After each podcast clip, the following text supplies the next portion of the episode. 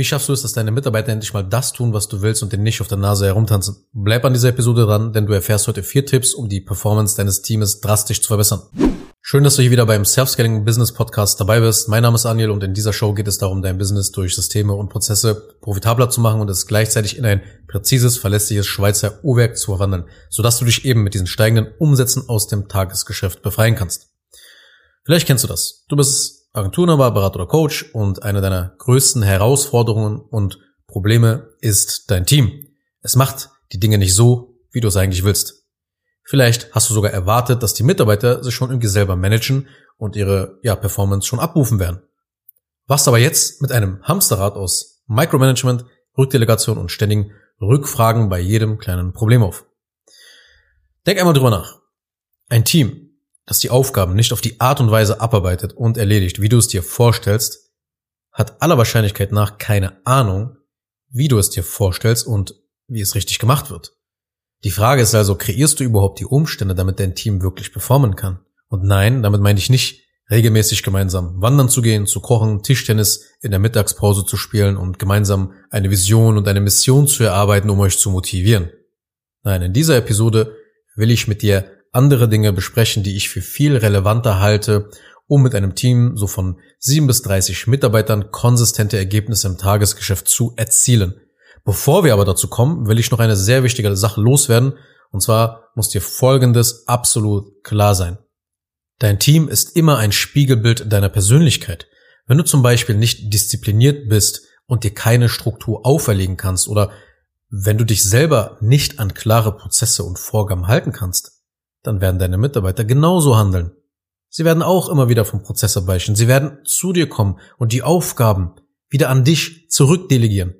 Sie werden sich aus den Strukturen befreien wollen. Warum?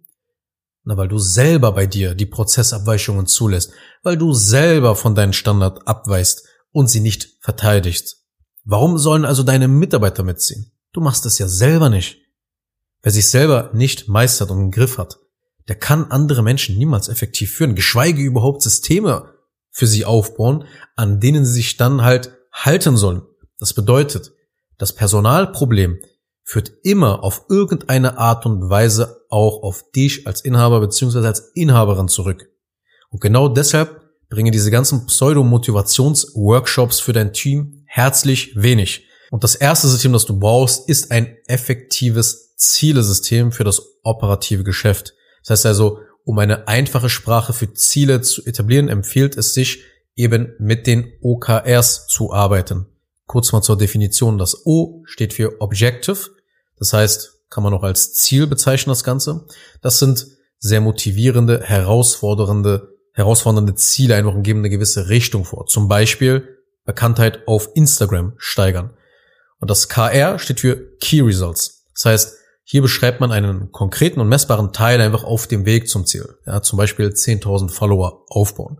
Und aus diesen Key Results machst du dann wiederum Projekte für dein Marketing-Team in diesem Falle, die dann wiederum in Unteraufgaben unterteilt sind die Projekte, also die Unteraufgaben enthalten, die man dann umsetzen kann. Und um dein Team eben richtig zu orchestrieren und wie ein Dirigent, wie ein Dirigent eben zu steuern, musst du eine gewisse Richtung vorgeben. So eine Vision und eine Mission, die ist sehr schwammig und viel zu weit in der Zukunft, wenn du jetzt vielleicht drei, fünf, sieben, zehn Mitarbeiter hast. Du brauchst für die Skalierung klare, machbare, messbare Ergebnisse, auf die man hinarbeiten kann, ohne viel Schnickschnack halt. Und eben der, die wesentlichen Vorteile einfach von diesem OKR-System sind einfach, dass deine Mitarbeiter sehr schnell verstehen, worauf es dann in diesem Quartal dann ankommt, worauf hingearbeitet wird und sie können halt erkennen, ob sie an den richtigen Dingen arbeiten. Ja, du hast also quasi Erfolgsindikatoren, an deren du die Leistung auch von deinem Team eben äh, einfach bewerten kannst, beziehungsweise eben die einzelnen Mitarbeiterrollen viel besser bewerten kannst. Aber dazu komme ich jetzt auch noch gleich. All das schafft eben Klarheit über die wichtigsten Aufgaben und eine Atmosphäre, in der man sinngemäß, nicht falsch verstehen natürlich, in den Krieg zieht. Ja, das ist die erste wichtige Sache. Du brauchst ein effektives Zielesystem und da empfiehlt sich halt das OKR-System. Die zweite Sache, auf die du dich konzentrieren musst, ist, kreiere Systeme und Prozesse und Standards, die genau beschreiben, wie die Dinge in deinem Business abgearbeitet werden. Alles, was in ein System oder in einen Prozess gepackt wird, kann systematisch Mitarbeitern beigebracht werden und so eben weit optimiert werden, dass dabei immer das gleiche Ergebnis bei rauskommt, egal wer eben gerade die Rolle besetzt. Und in erster Linie müssen die drei Bereiche Marketing, Vertrieb und Fulfillment systematisiert werden. Das bedeutet, dass die Arbeitsschritte dokumentiert werden, Vorlagen erstellt werden, Standards vorgegeben werden, Anleitungen geschrieben werden oder aufgenommen werden oder im Idealfall eben beides gemacht wird, sodass quasi dein Team wirklich weiß, wie es sich zu verhalten hat, wie die Dinge erledigt werden und wie das Ergebnis eben auszusehen hat, je nachdem, über welche Mitarbeiterrolle wir dann natürlich auch sprechen. Und musst zusehen, eben, dass du dich aus deinem Business abschaffst. Die dritte Sache, auf die du dich konzentrieren musst, ist, wähle die richtigen Mitarbeiter aus. Wenn du die Teamperformance wirklich steigern willst, kommt es auf die richtige Auswahl der Mitarbeiter an, weil sobald du Systeme hast und die Standards definiert hast, wie eben in deinem Business die einzelnen Aufgaben erledigt werden, da musst du jetzt übergehen und einfach nur noch das richtige Personal suchen. Kurz zur Erinnerung mal. Warum ist es so wichtig, erst die Systeme aufzubauen und dann die richtigen Mitarbeiter mit ins Boot zu holen? Das hat einen ganz einfachen Grund. Wenn ein Unternehmen keine Systeme hat, dann entwickelt es schon sehr bald eben die Systeme der vorhandenen Mitarbeiter. Das bedeutet, es übernimmt die Gewohnheiten der Mitarbeiter, die du in der Vergangenheit eingestellt hast. Und die haben diese Gewohnheiten wiederum bei einer anderen Firma einfach gelernt. Das heißt also, du hast keine Kontrolle mehr darüber, wie die Dinge dann gemacht werden in deinem Business. Deswegen erst die Systeme anpassen und danach weitere Mitarbeiter jetzt addieren. Weil die richtigen Mitarbeiter zu finden, das ist wahrscheinlich eine der ja, schwierigsten Dinge im Business, weil im Vorfeld einfach viele Kosten entstehen, ja, im Kosten im, im, im Sinne von Zeit und Geld, die damit verbunden sind. Du schaltest zum Beispiel Anzeigen auf deinen Bewerberfunnel, ja, lässt da vielleicht einige Imagefilme auch in Auftrag geben, dann nimmst du dir Zeit für ein Bewerbungsgespräch, stellst die Person ein, dann müssen neue Mitarbeiter geschult und eingearbeitet werden und all das sind große Kosten, die Cash aus deinem Business entziehen. Und wenn du aber eine falsche Person einstellst, dann ist das eine niederschmetternde und extrem frustrierende Situation, weil ein falscher Mitarbeiter kann bereits das gesamte System samt Team zerstören.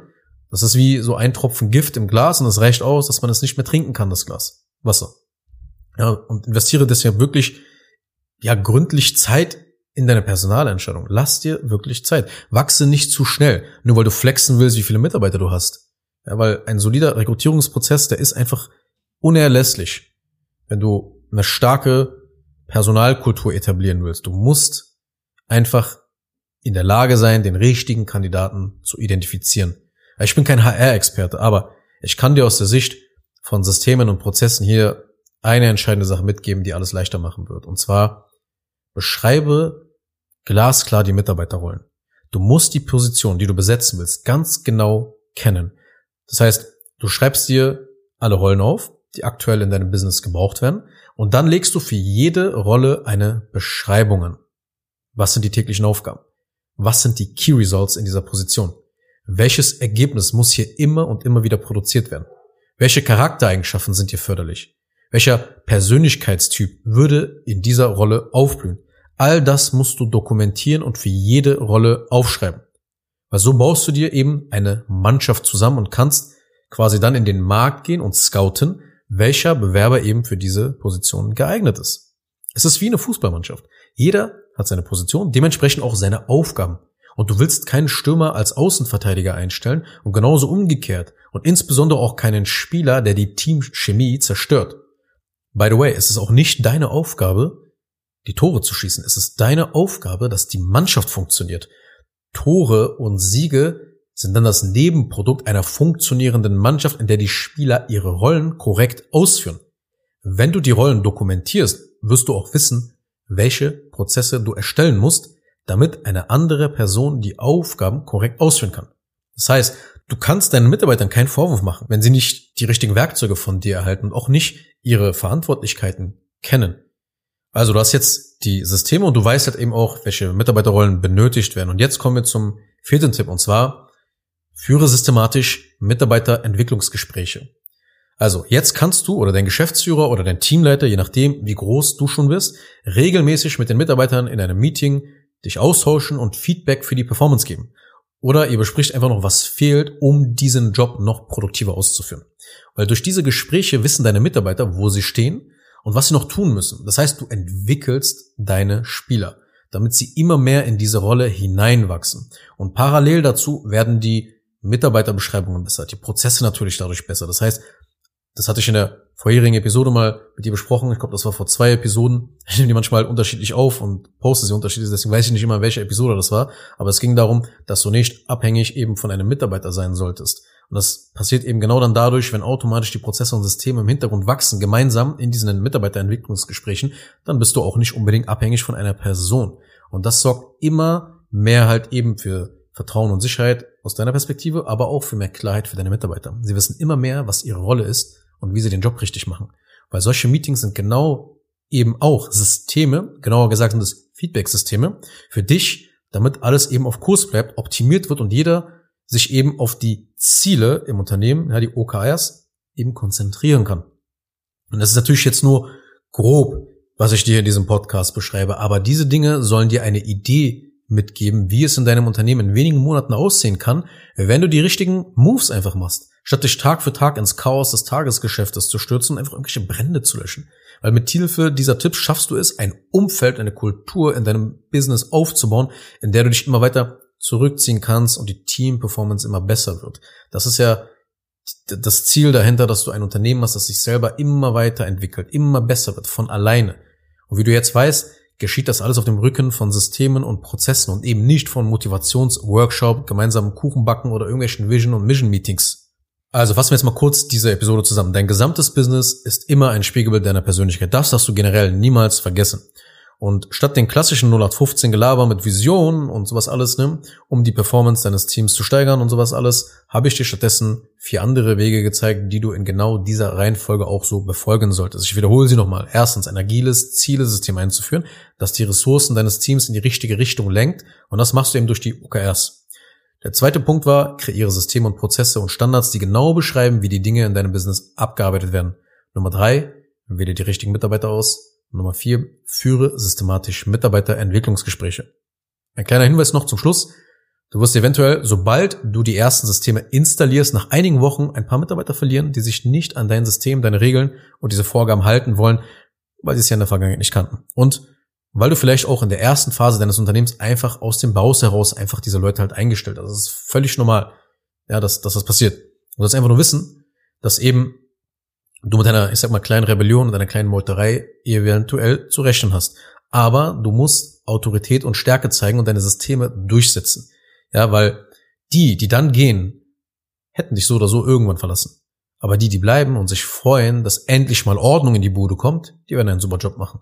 Es ist so oder so ein notwendiger Schritt für deine Agentur. Weil nur dann kannst du mit Sicherheit und Vertrauen in den Urlaub gehen und eben dir keine Sorgen mehr machen, ob der Laden ja jetzt nicht brennt oder so. Und wenn du eine intensive Beratung zu deiner Situation und zu deinem Business willst, dann besuche jetzt einfach mal zengi-digital.de und vereinbare ein kostenloses Erstgespräch. Ansonsten vielen Dank fürs Zuhören, teile diese Episode, abonniere natürlich diese Podcast-Show, damit du keine der nächsten Episoden verpasst und wir hören uns dann in einer der nächsten Folgen wieder.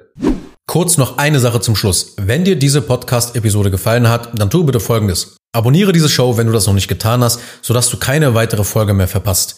Wenn du jemanden kennst, für den diese Inhalte spannend sein könnten, dann empfehle doch bitte auch meinen Podcast weiter. Und über eine 5-Sterne-Bewertung dieser Folge auf Apple Podcasts oder auf Spotify würde ich mich natürlich auch sehr freuen. Falls du wissen willst, ob du für eine Zusammenarbeit mit mir geeignet bist, dann besuche jetzt zengin-digital.de und buche ein kostenloses Erstgespräch.